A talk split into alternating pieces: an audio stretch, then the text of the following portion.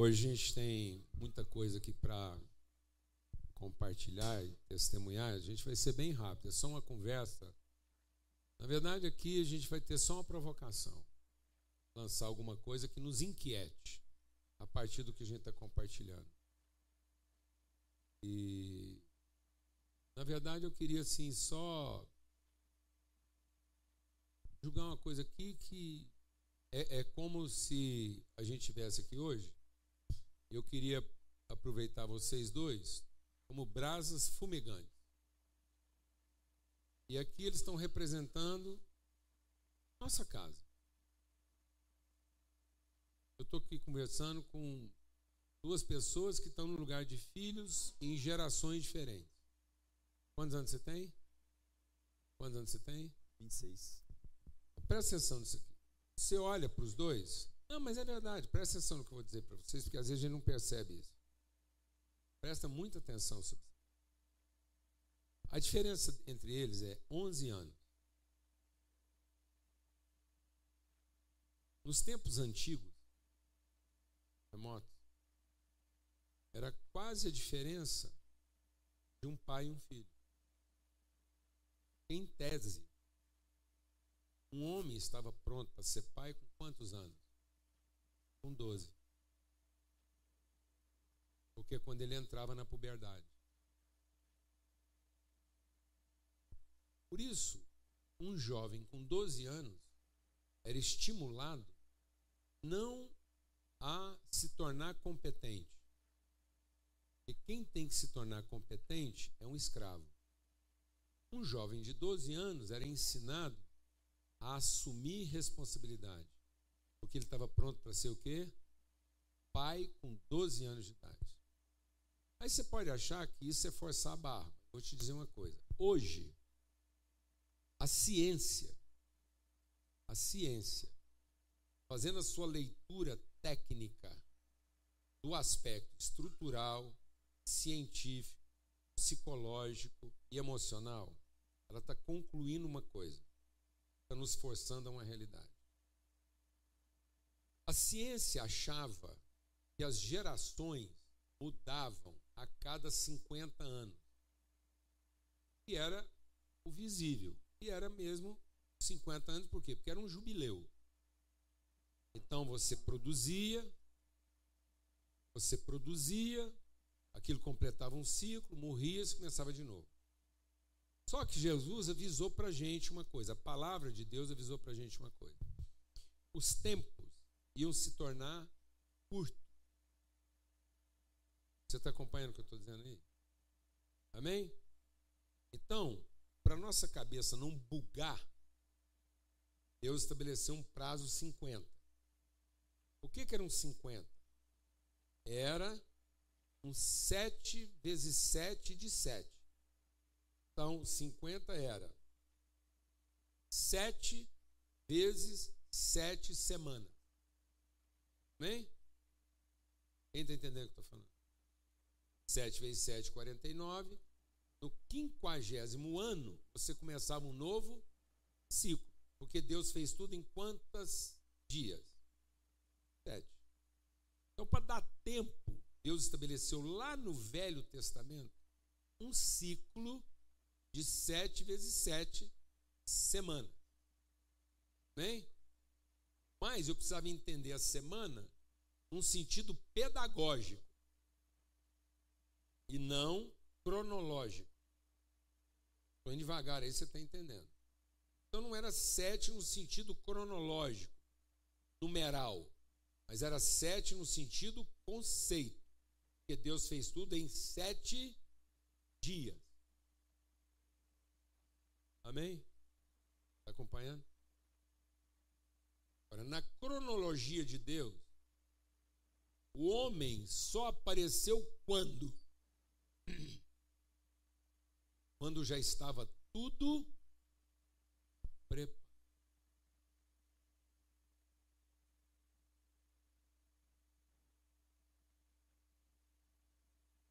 Aleluia, irmão. Glória a Deus. Então, o ciclo se completa na medida em que Deus leva esse tempo espiritual de preparar o onde, e aí ele coloca o seu quem.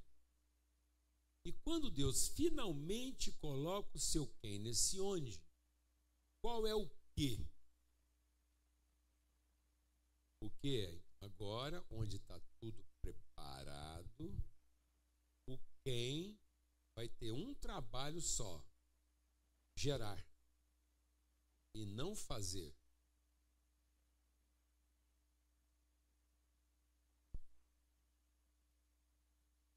Está acompanhando? Não. Quando o capeta, simbolizado pelo Egito, o que, que é o Egito? Vou falar o que, que é o Egito. O Egito é o lugar do quê? Bem feito.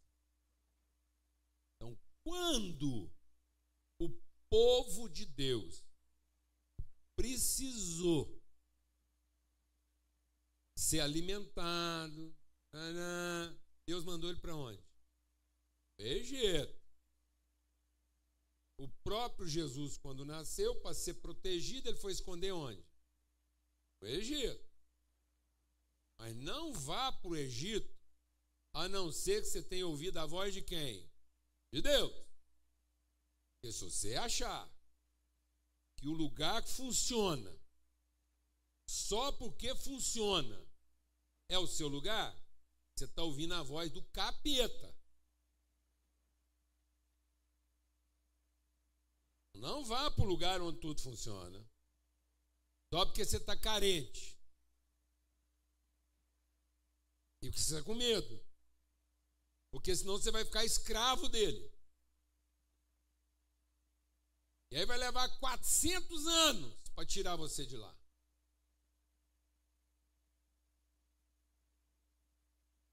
Não vá para o lugar onde tudo funciona só porque você está com medo de não funcionar.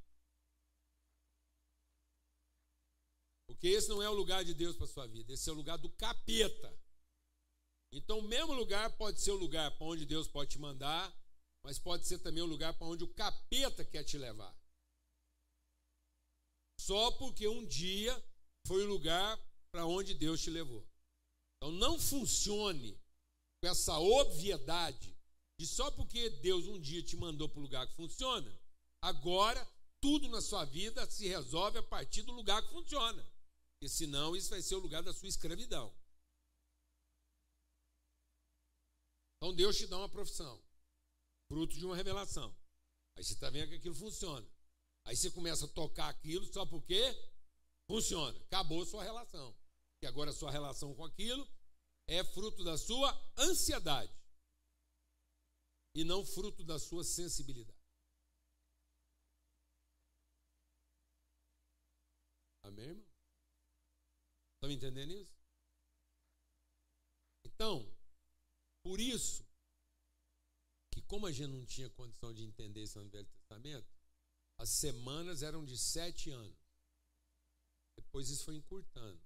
Porque Deus quer que você entenda a semana de sete dias. Mas são sete dias espirituais. O que, que são esses sete dias espirituais? Eu vou ganhando consciência de que já está tudo preparado. Para que eu seja o quem de Deus para dar sentido ao que já está tudo preparado. E não para ter sentido tentando preparar. Falar devagar. Você é o quem de Deus, onde já está tudo preparado. Para você dar sentido ao que já está preparado. Mas você não é alguém procurando ter sentido a partir da preparação. Glória a Deus. Porque senão você vai ficar o quê? Ansioso. Então eu preciso de quanto tempo? Sete dias. Porque senão não vai ter descanso. Por que, que Deus podia descansar? Por que, que Deus descansou? Ele pôs o quem dele num lugar que já estava tudo preparado. Hein? Se Deus está descansando, quanto mais nós. Então agora nós vamos tocar e trabalhar. Porque o meu trabalho só vai ser trabalho se eu tiver certeza que o meu trabalho é para dar sentido no que já está preparado. Porque se o meu trabalho for para preparar aquilo que vai me proteger, então não vai ser trabalho, vai ser o quê? Escravidão. Por isso que o povo ficou preso no Egito. E aí, o que, que o Egito, presta atenção, o que, que o Egito fez? Para esse povo não cumprir o propósito de reproduzir os seus quens, vamos aumentar o serviço dele. Toca, pois, povo, fazer mais tijolo. Hum, tijolo é uma coisa que a gente faz pensando que nós vamos preparar o que na verdade já está preparado. Glória a Deus, amado. Porque Babilônia era uma cidade feita de tijolos. Enquanto que Jerusalém é uma casa feita de pedras. Então, Jerusalém é uma casa construída de pedras. O que é uma casa construída de pedra? É uma casa que só está organizando aquilo que já estava o quê? Preparado, amado. Aí nós viramos fabricante de tijolo para construir nossa Babilônia, em vez de ser organizador de pedra. Glória a Deus, irmão.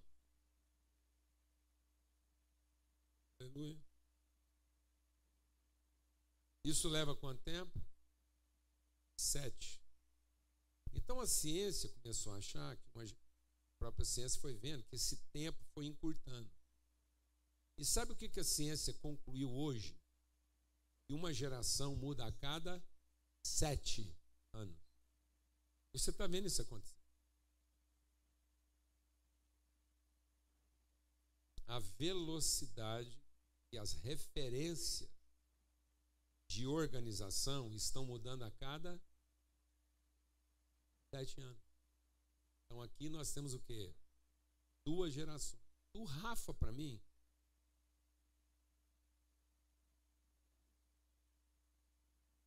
tem 30.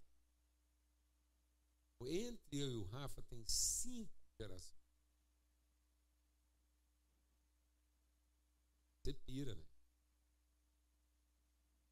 Esse aqui é uma mesa multigeracional. Glória a Deus.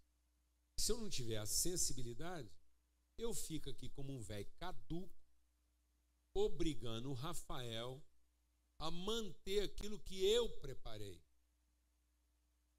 Em vez de ensinar ele a entrar naquilo que já está preparado.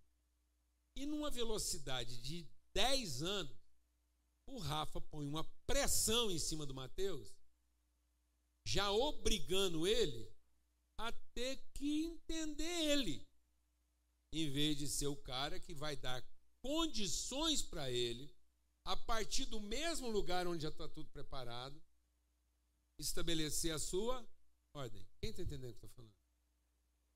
Agora você imagina, daqui para o filho,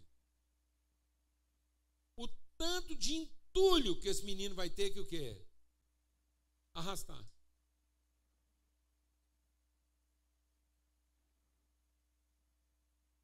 Então, se você for ler o texto lá de Neemias, quando Deus mandou Neemias reedificar o muro, edificar o muro, o povo estava animado. Depois você lê em casa lá, Neemias 4. Para reedificar o muro, o povo está animado. Você fala para esse menino levantar o muro, ele está animado. O que, que vai desanimar ele? ter que mexer com entulho. Então o povo, até na metade do muro, foi bem. E por que, que as pessoas param na metade? Porque elas têm muito entulho para remover enquanto tem que construir o muro.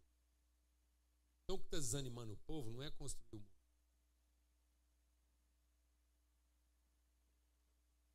É que eles não sabem o que, que faz com o tanto de entulho que a gente. E o que, que é o entulho, mano? Aquilo que eu achava e tinha que estar tá lá, que é aquilo que eu preparei. Está fazendo sentido para vocês aí ou não? E às vezes você está achando que o seu filho está desanimado por conta do que ele pode fazer. Não. Ele está desanimado porque, ao mesmo tempo que ele está pensando o que ele pode fazer, ele tem que lidar com o entulho que nós ajuntamos.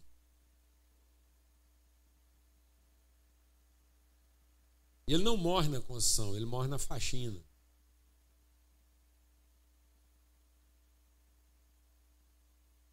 Uma vez eu cheguei em casa, estou contando a história aí. Né? uma vez eu cheguei em casa, recém-casado. A gente só tinha o Paulo Neto. Quando eu casei, eu casei um mês antes do plano Funaro. No mês que eu casei, a inflação era 101%. Você nem sabe o que é isso, não. O que é tem. Cabecinhas que, tem cabecinhas que fizeram assim, viu? Olha lá, o Fábio sabe. Você sabe o que eu estou falando, Fábio. Você consegue imaginar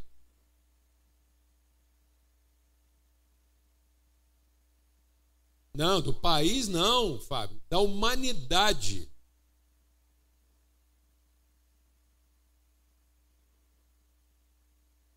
No planeta.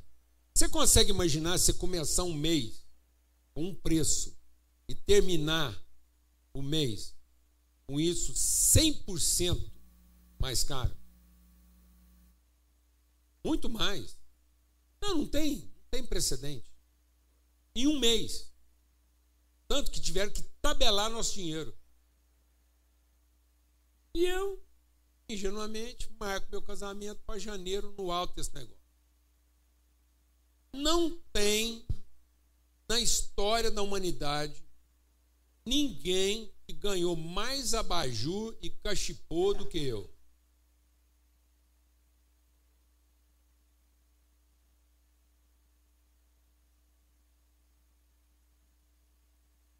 Sabe quantas panelas de pressão eu ganhei? Uma. Isso não existe. Sabe quantos ferros de passar roupa eu ganhei? Sabe quantos jogos de prato eu ganhei? Nenhum. Sabe quantos faqueiros eu ganhei? Um. Numa caixa de papelão dessa altura. E as facas que eu ganhei não tinha cabo e lâmina. Elas tinham um amassadinho entre o cabo e a lâmina. Você está acostumado com faca que tem cabo. A minha não. Era um, um ferro só, aí eles davam um amassadinho para você saber que terminou o cabo, começou a lâmina. Você já viu dessa faca? Não. Eu tinha que ter guardado uma. Ela só era tortinha. Você lembra dela? Um. Quando eu voltei da lua de mel para fazer a nossa primeira refeição em casa, enquanto a Lana fazia o almoço, eu fui no armazém da esquina comprar os pratos.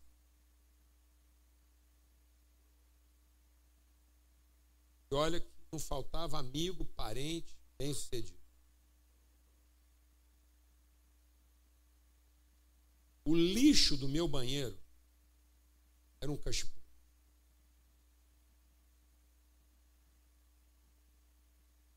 Porque eu me recusei a comprar um cesto com tanto cachepô que eu tinha em casa. E só não pus um cachepô no banheiro social com medo de quem deu o cachepô e me visitar e descobrir que o cachepô dele estava no banheiro. Por Deus do céu, eu não estou fazendo piada, não.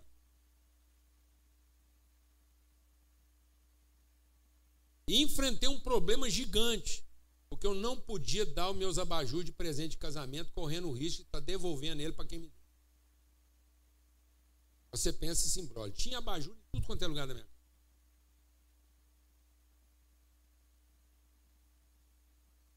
Vamos para você? Um dia eu cheguei em casa, a Lana estava desorientada, porque ela não aguentava mais tirar pó, tanto enfeite.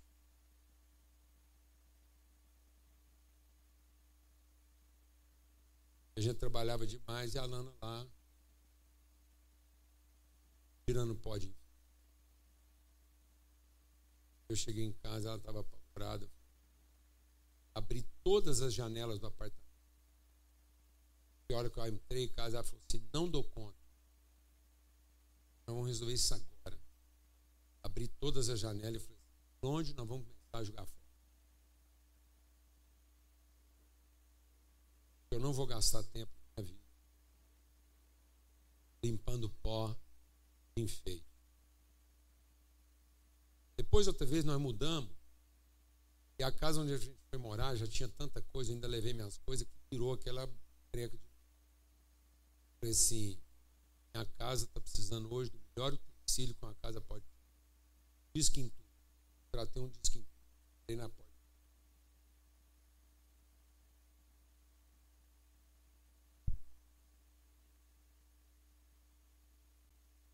Para devolver a nossa casa o quê? Saúde. Vou te contar uma coisa então que você vai ficar um pouquinho assustado sobre isso. É, ontem o Felipe, irmão nosso, Nakai, chamou para participar com ele lá do dia de pais e filhos, uma reunião. É, à medida que a gente foi reunindo, eu pedi para eles separarem os filhos e os pais. Coloquei eles a uma certa distância sair perguntando para os filhos: quantos anos você tem, quantos anos seu pai tem. Sabe qual era a média? 40 anos de diferença. 40 anos. Aí a gente acha que esses 40 anos são só uma idade. Mas é uma distância tão grande. Por quê? Porque esses pais, para terem filhos, eles decidiram o que eles precisavam. Então, vocês estão entendendo? Eles decidiram o que eles precisavam. O que, que eles estavam fazendo nesses 40 anos? Se preparando. E aí jogaram para os filhos que era a partir desse que que eles iam se tornar quem eles precisavam se tornar. Para então estabelecer um onde para eles. Amados, quando o nosso que traduz a nossa ansiedade, o nosso medo futuro, ela separa amigos íntimos. Quando minha avó morreu, minha avó tinha tudo muito organizado, direitinho. E lá no, no, no depósito da minha avó, ela foi guardando um tanto de vidro de maionese. Porque quem é da minha geração, um vidro de maionese naquela época valia ouro. Não tem. Porque aquilo virou obra de arte. Eles bordavam vidro de maionese, pintavam vidro de maionese, jateavam vidro de maionese. Aquilo... Então, quem tinha um vidro de maionese guardado, enfeitava a tampa, e aquilo virava tudo, guardava botão, guardava relógio, guardava tudo, guardava joia, dependendo do enfeite. Alguém que sabe o que eu estou falando? E quando minha avó morreu, as noras e as filhas, todo mundo entrou na casa da minha avó e fez uma devassa. Todo mundo levou. Aí chegou uma filha e uma nora atrasada. O que era primeira linha já tinha ido embora tudo. E elas entraram na casa querendo o quê? Uma. O que, que sobrou? Elas foi mexendo, mexendo, mexendo. Para lá no quartinho. Eu estava lá nesse. Aí elas chegaram lá naquele depósito Deu um pau tão grande entre as duas cunhadas, por causa desse vídeo de maionese, elas ficaram três anos sem conversar.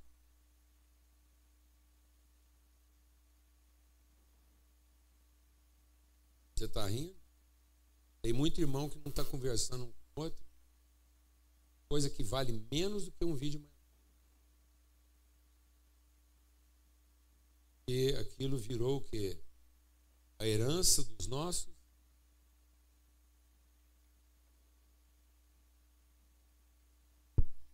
da nossa incredulidade. Né? Incredulidade. Né? A gente fala que Deus é pai. Entenda isso, porque assim, isso é muito sério. Fala que Deus é pai e que ele nos ama. Mas Deus nos amou como amou Jesus, não foi? Então o que, que ele fez? Criou todas as coisas para Jesus. Para Jesus fazer o quê? Pegar tudo isso e virar dominador sobre ele? Ou para ele morrer numa cruz para gerar filho? Isso é sério. Porque a gente está passando todas as nossas vidas para gerar uma herança para os nossos filhos, vai gerar um peso para eles insuportável. E não tem nada de errado com a herança. O que está errado é o significado que nós demos a ela. Porque não é para entesourar o filho. Não é para criar Porque a herança ficou por cima, como sendo um entulho. em vez dela ficar por baixo, como se fosse uma fonte. Uma herança por cima é entulho. Uma herança por baixo é uma fonte.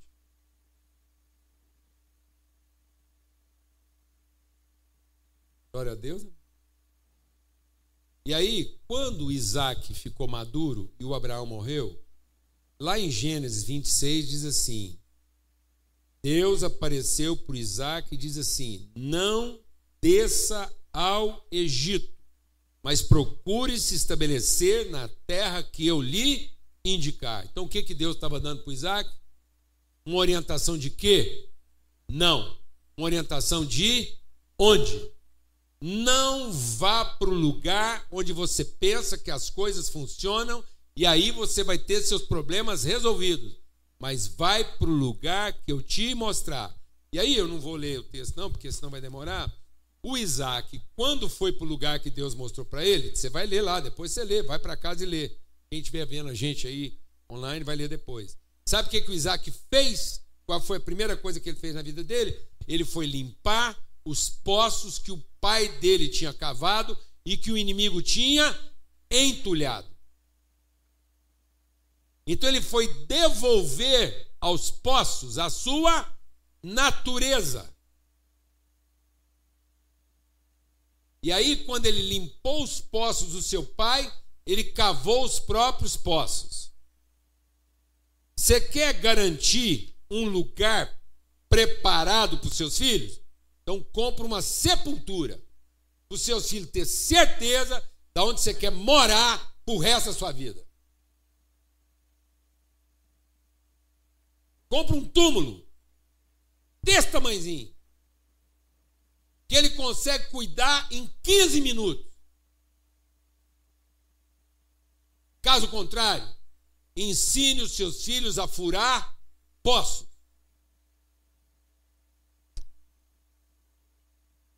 Deus te deu uma pá, uma enxada, uma picareta, mas não foi para você cavar sepulturas. Como quem está preocupado com o futuro, foi para você cavar poços.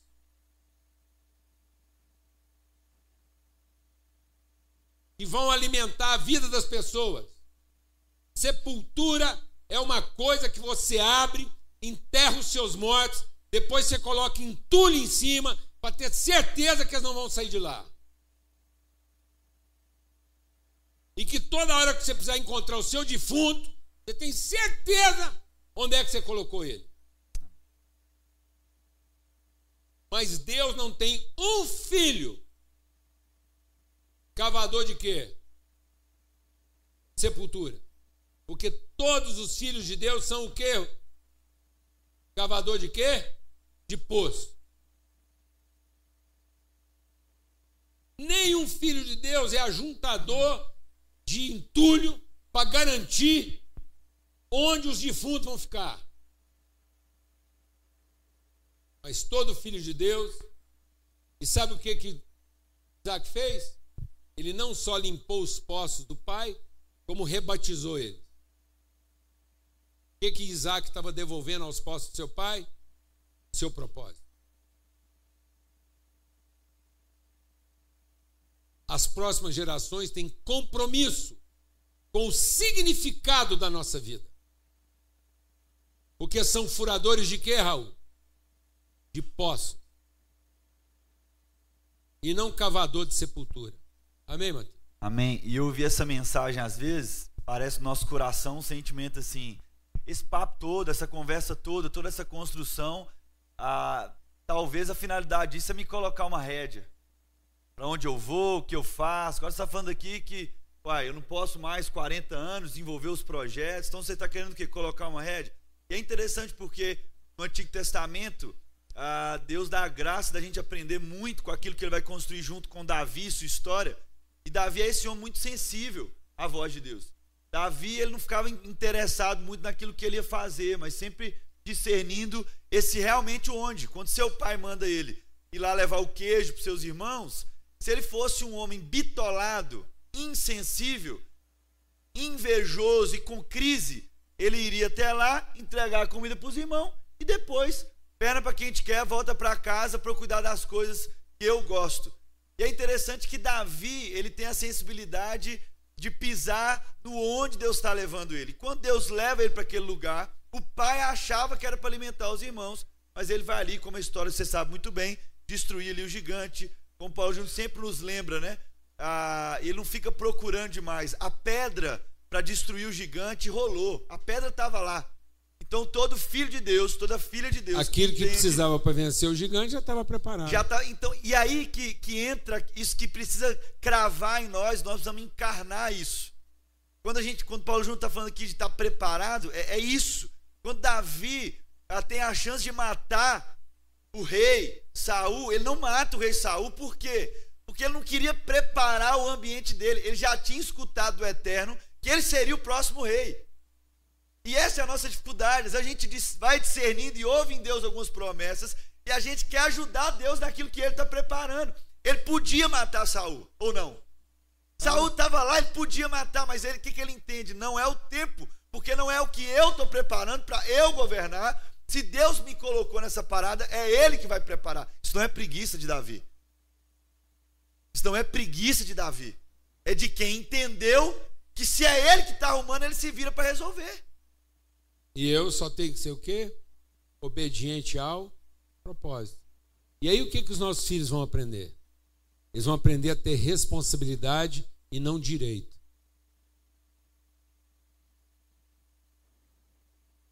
Amém, irmãos? E, e seja, né, Paulo Júnior, com o que que Deus vai te entregar? A Bíblia vai dizer que depois que ele vive esse, esse trave com, com Saul, Deus dá um exército para ele de gente endividada. A Bíblia detalha isso. Gente que tinha dívida. E ele só tinha que fazer o que com esses caras? Orientar. Porque eram pessoas desorientadas. A Bíblia fala sobre pessoas desorientadas. Pessoas sem propósito. Pessoas que o mundo e que a sociedade já tinha colocado nela um, padrão que fala assim, não, isso aqui não serve. E a Bíblia faz com que Davi ah, seja o rei daquele povo, não, seja o orientador de 400. Eu queria deixar um texto aqui para contribuir aqui. O próprio salmista, né, o próprio Davi vai escrever ah, o salmo, talvez o salmo do arrependimento, do perdão. Alguns vão dizer que é depois ali de, de Betseba, enfim. Depois, antes do, do profeta Natan, ah, e todo esse processo de Natan procurar ele, enfim, você já sabe muito bem. Mas do salmo do, do perdão, do arrependimento, Davi, é depois você pode ler na sua casa também, Salmo 32, ele vai falando, vai falando, e no final, ali no versículo 7, vai dizendo: Tu és o meu abrigo, tu me persever, é, perseverás das angústias, preservas das angústias e me cercará de canções de livramento. Ele vai dizer o seguinte, ah, que eu acho que colabora muito com o que nós estamos construindo junto que essa manhã. Olha o que, que ele fala para mim e para você. Eu o instruirei e o ensinarei no caminho que você deve seguir. Eu aconselharei e cuidarei de você. Então, olha que coisa linda que o, o Senhor, o Pai, está falando para mim e para você. Dentro de tudo isso, está arrependido? Está arrependido de estar tá construindo os seus processos? Está aí ouvindo o Evangelho e sendo constrangido? Então é o seguinte, deixa eu te falar. Ah, está tá construindo e, e pisando nos poços que os seus pais construíram? Na revolta daquilo que eles construíram? querendo cavar outro, outro poço ao invés de ressignificar. Então, ouve aí, eu quero dizer para você o que eu disse para Davi. Olha Deus falando para a gente. Eu instruirei, ele vai instruir. Eu ensinarei no caminho que você deve seguir. Eu aconselharei e cuidarei de vocês. E ele vai encerrar dizendo o seguinte, é o que eu acho que às vezes a gente ouve essa palavra e fica meio resistente. Vai dizer o seguinte: não sejam como cavalo ou burro, que não tem entendimento mas precisam ser controlados com freios e rédeas, caso contrário, não obedecem. Deus está também dizendo para a gente aqui nessa manhã, meu irmão. Para de achar que o jeito de você viver, sua forma, de preparar do seu jeito, é um cavalo e um burro livre. Não. Para de, de, de ser orgulhoso e orgulhosa e começa a, a experimentar em Deus o que Ele está dizendo. Vocês não precisam ser como um cavalo ou burro, de rédea. Caso contrário, não obedece. Então, obedeça. Seja um, um homem ou uma mulher sensível, responsável e obediente à palavra, aquilo que Deus já liberou sobre nós. Obediente àquilo que é as promessas de Deus para nós. Porque aí você vai ser um homem e uma mulher bem orientado, que ele prometeu que ele vai instruir. Ele prometeu que ele vai cuidar. Ele prometeu que ele vai cuidar da gente, instruir e apontar o caminho. Para que mais? O que mais? O que mais? eu e você saiamos dessa manhã, meu irmão, minha irmã, com o coração assim, Deus, eu quero te obedecer. Então o Senhor falou que vai instruir. O Senhor falou que vai apontar o caminho. O Senhor falou que vai cuidar de mim. Então tá tudo certo. Tá tudo preparado, tá tudo pronto. O que mais está faltando para a gente, meu irmão? Deus, faz essa oração para a gente. Queria que todo mundo colocasse-se de pé. É o seguinte. A gente vai orar aqui e nós vamos ter um batismo, porque não tem forma melhor da gente Isso, concluir isso aqui Isso que eu ia pedir. do que com Um batismo. batizando. Então é o seguinte, é, antes da gente orar, é, é, quando a gente trata nessa perspectiva, você vai deixar para as próximas gerações o quê? Uma fonte.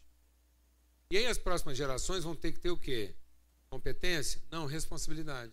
Porque ele vai saber o seguinte: o Mateus está aqui, como uma gera, várias gerações depois, e o que, que eu converso com ele, o que, que eu converso aqui como um papo de família. Ó, nessa fonte que foi cavada aqui, você pode plantar o que você quiser. Inclusive espinho. E vai crescer.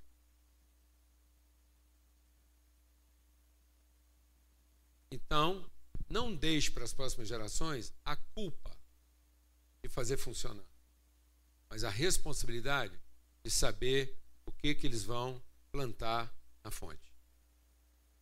A gente não criar cavador de sepultura, mas a gente reproduzir curador de poços. E aí eles vão ter que ter responsabilidade, porque eles vão saber o seguinte: nós estamos entregando as condições, então o que ele plantar lá agora vai florescer. Pode ser trigo, como pode ser o quê? Espinho. E aí eu não quis garantir o resultado. Eu quis garantir as condições. E às vezes tentando garantir o resultado, nós não estamos oferecendo o quê? As condições. Então qual que é o papel do pai? Oferecer o quê? As condições. Haverá um risco dele plantar outra coisa lá, mas você cumpriu o seu papel. Você não impôs a ele. Amém? As obrigações. Mas você ensinou ele a ter o quê? Responsabilidade. Porque se você impuser as obrigações, ele vai virar um cavador de quê? Sepultura. Ele não vai conseguir lidar com o seu intuito. Mas se você oferecer para ele as condições, ele vai ter que assumir a responsabilidade. E ele vai saber que se agora ele está lidando só com espinho, não foi porque você deixou para ele um espinheiro. Mas foi porque você deixou para ele o quê?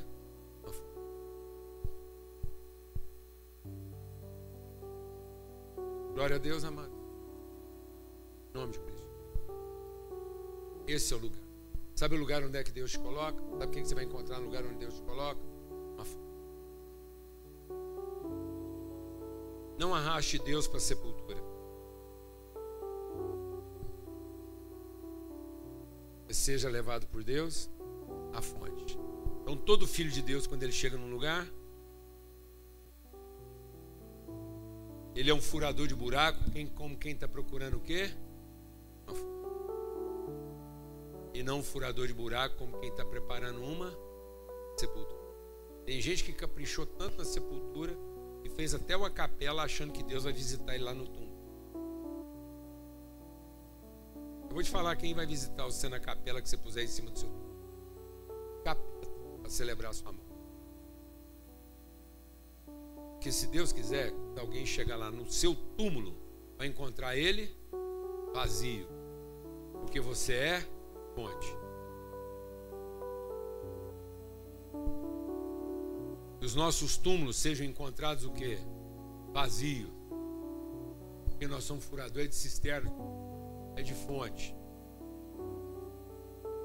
Glória a Deus. O povo chegou lá na sua sepultura, ah, mas era para ele estar aqui. Mas não é alma Ele penada vai também, encontrar só os panos, companheiro. Amém? Porque você é fonte. Amém? Pode orar depois do batismo?